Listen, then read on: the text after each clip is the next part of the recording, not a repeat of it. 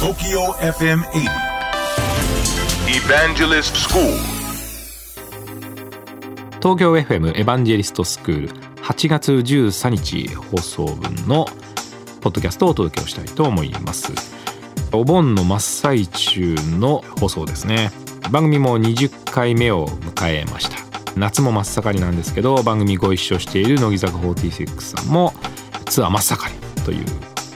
季節ですねでその夏ですので、まあ、夏の時期になりますといろんな方々がコミュニケーションを取るためにふるさとに戻る、まあ、そのふるさとの流れの中で方言の話をしました。本当に社会人になりましたらいろんなところから東京に来るわけですからどうしても方言出てしまうちょっと恥ずかしいなという時があるかもしれませんけどそういった時にあの関西の方はやっぱり本当に正直得だなと思うんですね。関西弁というのはすごく一般的になっていますしテレビでも普通に、えそれが会話の中で使われますから羨ましいなと思うんですね。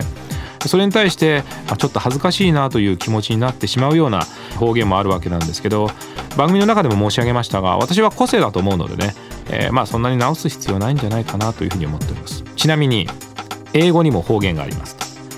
え私たち外資系ですから、えー当然アメリカの人とお話をすることがあるんですがアメリカ以外も英語を使っている国があります。もともと英語と言われているくらいですからイギリス。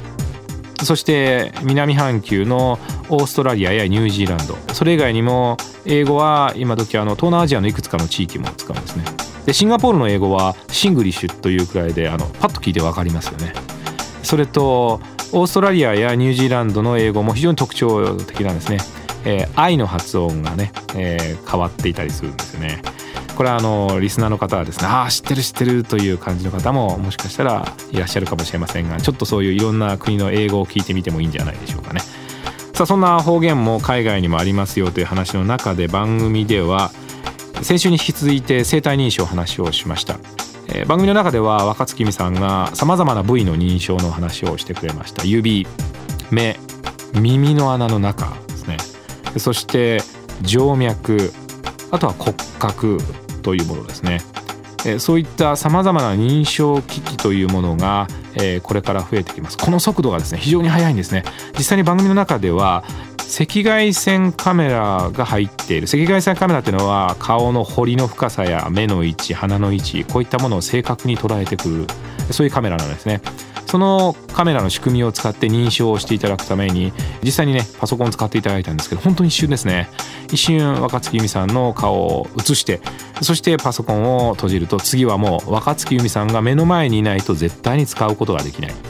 しかも目の前にさっと顔を寄せただけで一瞬にしてパソコンの画面で認証が終わる。ということを体験していただいたんですけど、まあ、驚きの声が出ていたんですね。このくらい実は生体認証というのは身近になってきているということが言えると思いますね。さまざまなデバイスの生体認証どういう機能がついてるかなちょっとこれから出るデバイスはぜひ注目をしていただきたいと思っています。東京 FM エヴァンジェリストスクールは毎週土曜深夜12時30分から乃木坂46の若月由美さんと一緒にお届けをしております。え皆さんからのご質問にお答えをしたり、え大変楽しくお届けをしております。ぜひオンエアの方も聞いていただきたいと思います。IT をいかに運用するかが求められる現代。武器であり財産でもある情報をどうやって守るかが企業の今後を左右します。だからこそリスクに備えた IT 運用管理ソフトウェアを情報漏洩対策を支援するスカイ C クライアントビュー。スカイ株式会社は積極的に人材募集中。詳しくは「スカイで検索。